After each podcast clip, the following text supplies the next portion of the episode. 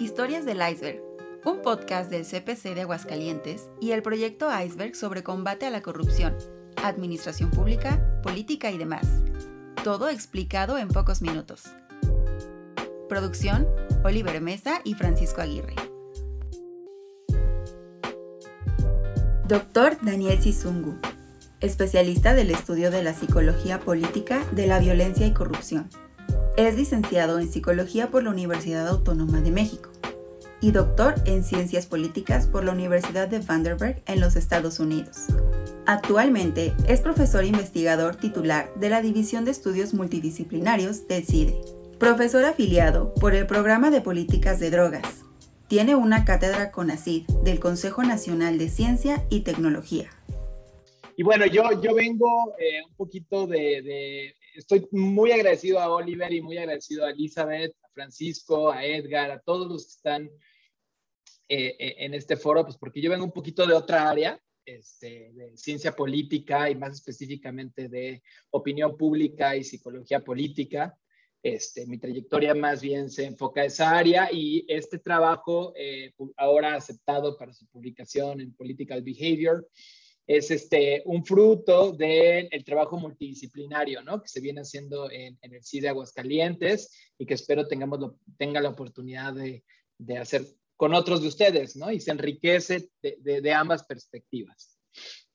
Entonces, este, bueno, para empezar, pues si quieres pasar a la siguiente, no tengo que hacer mucha motivación aquí, pero bueno, eh, digamos, esta presentación la, la, la, la, pensé para un público en general, ¿no?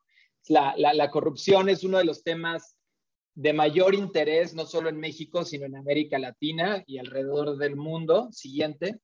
Es un tema eh, que afecta a todos los ámbitos de gobierno, eh, que va desde los ámbitos fiscales, regulación de mercados, este, sectores financieros, este, política pública, etcétera, etcétera. Afecta a todos los, eh, hasta nuestra vida cotidiana, los intercambios sociales, etcétera, ¿no? y siguiente y eh, eh, genera, eh, se estima que genera alrededor del mundo una pérdida de entre 1.5 y 2 trillones, trillones de dólares a nivel mundial, este, en, en, pérdidas tanto económicas, financieras, como del gobierno, etcétera, etcétera, ¿no? Entonces, un problema, uno de los problemas más importantes siguiente que hay, que hay en la sociedad y eso pues, ha despertado un gran interés alrededor del mundo. Ese es de otro trabajo que hice con mi alumna, eh, ahora doctora Belinda Amador, este, en donde mostramos no solamente que, que, es un problema importante en México, sino es, eh, México es uno de los países, eh, los datos muestran, con, con mayor, mayores este, niveles de corrupción. Aquí lo que mostramos es el número de experiencias de corrupción que los ciudadanos a través de toda América este, reportan y, como pueden ver, México es el lugar 4 en el 2017, después hicimos otra actualización, pero estos son los datos que, tengo más a la mano, ¿no? Este, y siempre está ahí, ¿no? Arriba en experiencias de corrupción y siguiente, eh, y no, de manera no sorprendente, antes del advenimiento de la cuarta transformación, pues era del top, top 2 de los países, top 2, top 3 de los países en donde los ciudadanos percibían mayores niveles de corrupción en el mundo, ¿no? Eh, perdón, en América. Eh, ahora, obviamente, esto ha cambiado dramáticamente por cuestiones de también motivaciones políticas, etcétera, pero más o menos antes de que viniera todo este rush eh, de la cuarta transformación, pues México era de los países en donde la gente percibía mayores niveles de corrupción y no descartaría que en algún momento cuando pasara esta luna de miel regresáramos a niveles comparables, ¿no? Si no es que en algunos lugares ya nos estamos acercando. La corrupción este, en todo el mundo, eh, sin embargo, se sigue viendo, a pesar de que es un fenómeno bien complejo, como un evento, eh, ya sea en el que un funcionario, generalmente percibido como perverso, este, eh, extorsiona a un ciudadano, extorsiona a un ciudadano o un ciudadano también generalmente percibido como maligno o y poderoso. Slim, grandes empresarios, etcétera, intentan pervertir a un oficial para generar una ventaja indebida, ¿no? En, generalmente con favores o recursos monetarios, ¿no? Esta visión siguiente ha informado este, muchísimo eh, todas las teorías eh, acerca de las causas de la corrupción a nivel estructural, cultural, individual, lo que venían diciendo mis compañeros, este, eh, y asume ¿no? este, que existe tanto, a la hora de que se gesta un acto de corrupción, eh, eh, existe una conciencia de los riesgos del acto, una estimación de la utilidad esperada o ganancia de acceder a un acuerdo corrupto y una evaluación de los costos éticos o reputacionales de, hacer, de acceder al acto. ¿no? Y, casi todas las teorías acerca de las causas de la corrupción están predicadas de una u otra manera en cómo esas, los demográficos, digamos, las organizaciones, etcétera, afectan ese cálculo de la conveniencia o no conveniencia de llevar a cabo un acto de corrupción, este, etcétera, ¿no? Nosotros, este, siguiente, nosotros buscamos aquí un poco este, contraponernos a esta visión, este, un poco sacudir esta visión, eh, teorizando que la corrupción es un acto este, comunicativo, complejo, en donde las evaluaciones cognitivas de la utilidad esperada de, acceder a un acto de corrupción pueden o pueden no ocurrir. De esta manera, este, digamos, eh, eh, los actos de todos los que hemos vivido en América Latina o que vivimos en, en, en, lugares de altos niveles de corrupción, sabemos que los actos de corrupción no siempre son, a ver, te ofrezco algo y lo aceptas y cuánto me vas a dar y cuánto te voy a dar, etcétera, ¿no? Sino muchas veces, ayúdame oficial, ¿no? Oye, échame la manita, vamos a hacer esto. Esto no es, es una reinterpretación, una comunicación del acto, ¿no? Que, que procede más o menos donde tú te encuentras en un contexto, surge cierta percepción de lo que estamos haciendo, la transacción que estamos haciendo, que a veces puede ser una corrupción, y ya después de que se percibe o no se percibe el acto que vamos a llevar a cabo como un acto corrupto o no, viene una segunda evaluación, que esta segunda evaluación es que la, que la mayoría de las teorías de la causa de la corrupción asumen y empiezan a teorizar, etcétera, ¿no?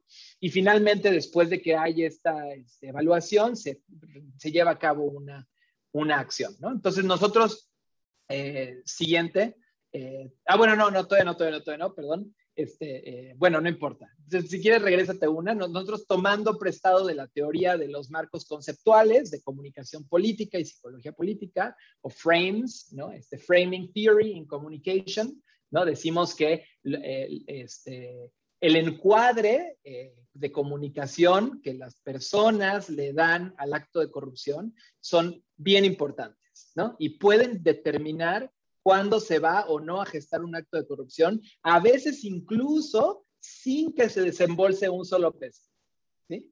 Este, hay, existen estrategias de corrupción que ni siquiera involucran hacer una transacción económica o de favores, ¿no? Y eso es, eh, creo que bien importante para poder entender este, cómo se gestan muchísimos de los actos de corrupción que suceden a nivel de ventanilla, etcétera, ¿no? Entonces, bueno, siguiente.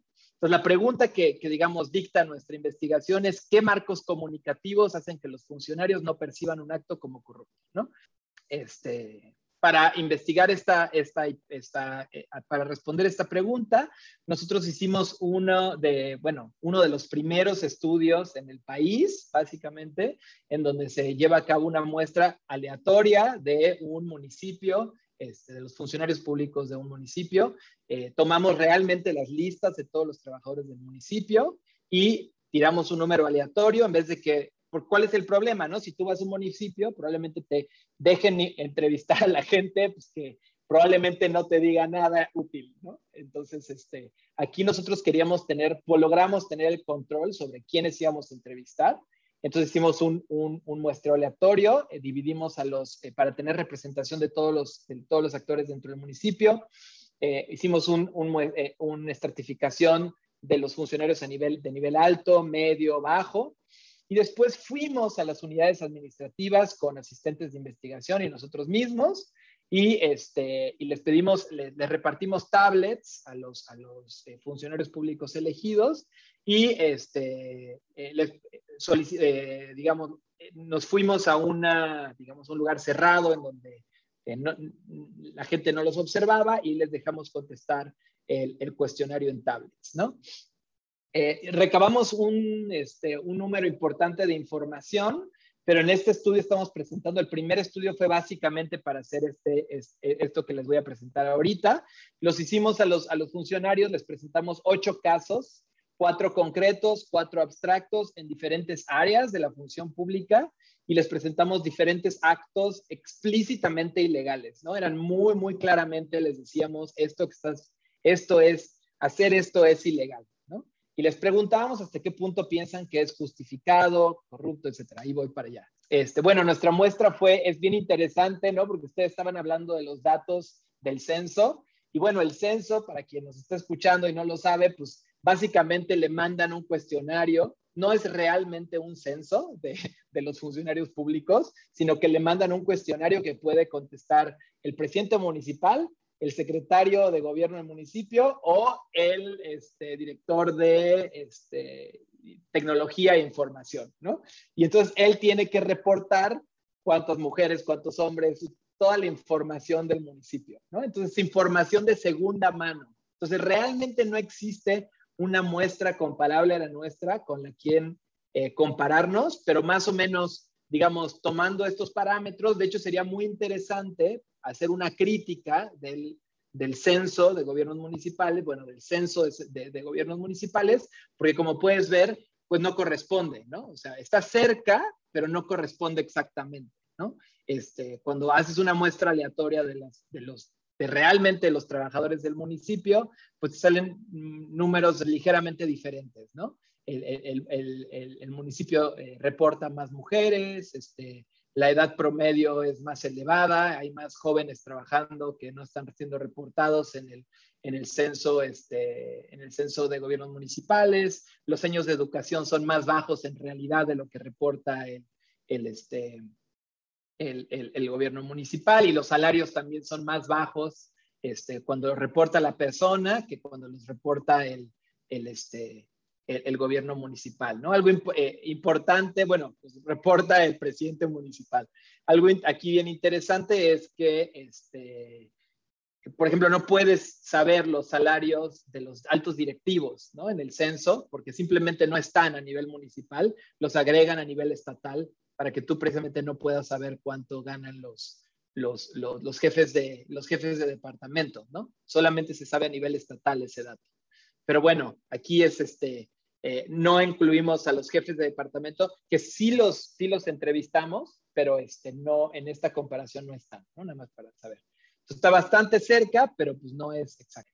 Entonces, lo que hicimos fue presentarles estos diferentes, este, estas viñetas a todos los funcionarios públicos. Estos son las, digamos, ejemplos de las, de las áreas en las que les presentamos. Por ejemplo, saltarse la ley en un trámite para beneficiar a un particular, en ventanilla, en archivo no, no, no archivar minutas, en presupuesto asignar dinero de forma no presupuestada, compras, asignar eh, compras eh, sin licitación cuando por ley debería, debería licitarse, ¿no? Siguiente. Este, y también algunas, algunas de nuestras viñetas eran, este, algunas eh, eran este, concretas y algunas eran abstractas, ¿no? Eh, y les preguntamos, después de ver cada una de las viñetas, hasta qué punto crees que es un acto de corrupción, hasta qué punto se justifica el acto, el acto y hasta qué punto tú llevarías a cabo este acto. ¿no? Siguiente. Entonces, eh, la metodología que seguimos es básicamente una metodología experimental. Lo que hicimos fue mostrarles exactamente el mismo acto, solamente que algunos incluían una justificación, un encuadre este, de los actos que, se, que ahorita les voy a mostrar cuáles son los diferentes encuadres que estudiamos, ¿no? Siguiente. Esto es más o menos el mismo metodología que usan este, en, los, en, los, este, en la vacuna, para poner a prueba las, las, vacunas que están aplicando ahorita del COVID. Y este, básicamente, digamos, nada más este es un ejemplo. Este, no son exactamente nuestros datos, pero básicamente lo que quiero decir es que en un experimento, en los dos grupos, en el de control, los que recibieron diferentes encuadres, los valores esperados de las variables de, interés son, este, tienden a ser los mismos y entonces podemos controlar por todos los factores intervenientes que podrían explicar que la gente tenga o que los funcionarios públicos tengan diferentes este, percepciones de los actos de corrupción. Entonces, ponemos a prueba cuatro diferentes tipos de, marcos, este, de marcos. Este, el primero es eh, lo que llamamos nosotros la justificación que puede usar la gente o los colegas eh, que tienen que ver con que nadie sale perjudicado, ¿no? Este, esto nos ayuda a todos y no le, no le afecta a nadie. Este, segundo, eh, la justificación que tiene que ver con digamos, el efecto Robin Hood, ¿no? Este, mira, hacer esto va, a ayudar a gente que este, no, no, recibe recursos o será beneficiado, ¿no? Tercero, hicimos un, también un, eh, encuadramos el acto ilegal este, corrupto como este, eh, con un encuadre de eficiencia. Mira, hacerlo este, hace que las cosas fluyan más fácil en, en, la unidad, etcétera, ¿no? Y este, la justificación de rigidez, ¿no? Las leyes son percibidas como eh, excesivamente, que son cuando las, eh, decir, bueno, la ley es muy rígida, necesitamos hacer esto, échenos la mano, ¿no? Básicamente. Bueno, eh, más o menos es lo mismo que les estaba diciendo aquí, ¿no? Los tratamientos y el control son iguales, el acto es el mismo, lo único que cambia es este breve parrafito de que justifica el acto de corrupción.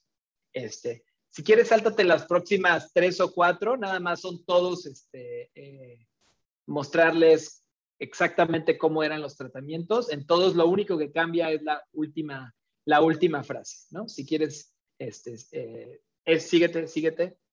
Este, no voy a hablar ahorita de los otros resultados, pero bueno, ahorita nada más voy a hablar de los resultados del encuadre, ¿no? Entonces, este, pues, dada la metodología, podemos este, comparar entre grupos. Y lo que encontramos, bueno, en general, dado que los actos son muy explícitamente ilegal, la mayoría de los funcionarios públicos los perciben como corruptos y este, perciben que, no, que no se justifican y dicen que no harían el favor. Pero incluso dentro de estos, digamos, relativamente niveles bajos de oposición, lo que nos interesaba, lo que nos interesa más aquí no son los niveles absolutos, sino el movimiento de esos niveles, ¿no? Al encuadrar eh, la corrupción de diferentes formas. Siguiente. Y entonces aquí podemos ver, en, la siguiente se puede ver cómo aquí tenemos, híjole, se, me, fue el, eje de las yes, pero aquí lo que pueden ver es la, percepción de corrupción en el eje de las, de las yes, en el eje vertical. Eh, lo, que, lo que se muestra es el nivel con el que la persona percibe el acto como eh, corrupto, ¿no? ¿Qué tanto percibe que es corrupto? En el control, cuando no se da un encuadre, se ve cierta cantidad de corrupción, pero cuando haces la, digamos, la, el, encuadre como redistribución, bajan los niveles de corrupción, eh, baja la percepción de que el acto es corrupto, ¿no? Este, cuando este, justificas con, con, con, respecto a la eh, eficiencia este, eh, burocrática o la rigidez, también bajan todos los encuadres, empujan las percepciones de corrupción un efecto casi simétrico podemos observar aquí en el eje de las yes, es la percepción de que el acto es justificado, ¿no? ¿Qué tanto se justifica el acto, ¿no? Y como pueden ver, observamos casi lo mismo, ¿no? La redistribución, pum, empuja la justificación del acto hacia arriba, a pesar de que es explícitamente ilegal. Eh, la eficiencia este, burocrática también lo empuja hacia arriba y la rigidez también lo empuja significativamente hacia arriba. Y finalmente vemos la disposición a participar en el acto. Aquí es muy interesante, ¿no? Porque los, eh, digamos, los frames prosociales o los que tienen que ver con hazme el favor porque tiene que ver esto, ayuda a la sociedad, no tienen mucho impacto eh, o no tienen un impacto significativo, pero los frames, los marcos organizacionales, es decir, esto ayuda a la organización a hacer mejor su chamba, empuja más a los funcionarios públicos a decir que sí harían el favor, ¿no? Sí participarían en el acto de corrupción. Ya para terminar, las conclusiones es que, bueno, los marcos eh, eh, contextuales, los marcos comunicativos, sí cambian la forma en que los funcionarios públicos perciben, justifican y se disponen a cometer actos claramente corruptos. Les recuerdo aquí, les describimos actos, a veces usábamos la palabra ilegal, muy probablemente si hubiéramos usado actos más grises, más medias tintas, los efectos serían todavía más acentuados. Eh, lo que no queríamos tener es aquí es esa como ambigüedad, ¿no? De que si realmente estamos estudiando corrupción o otra cosa, ¿no?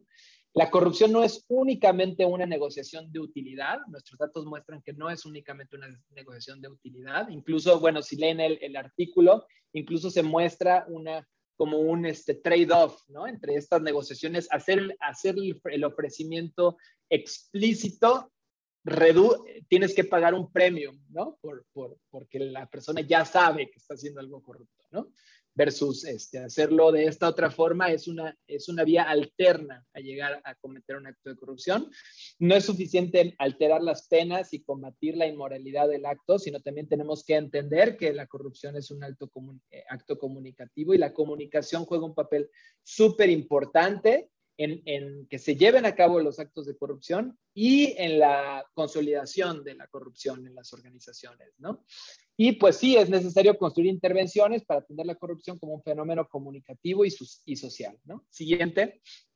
Pues muchas gracias y aquí les va el regalito. Ese es el, eh, si copian o typean ese, este, ese, link, van a encontrar el, el, link a todo el paper, ¿no? Este, háganlo ahora antes de que Political Behavior lo, lo ponga detrás de una pared de pago. Este, entonces, este, ahí, ahí lo tienen, este, sáquenle un screenshot y, o véanlo en, YouTube y podrán este, leerse el paper.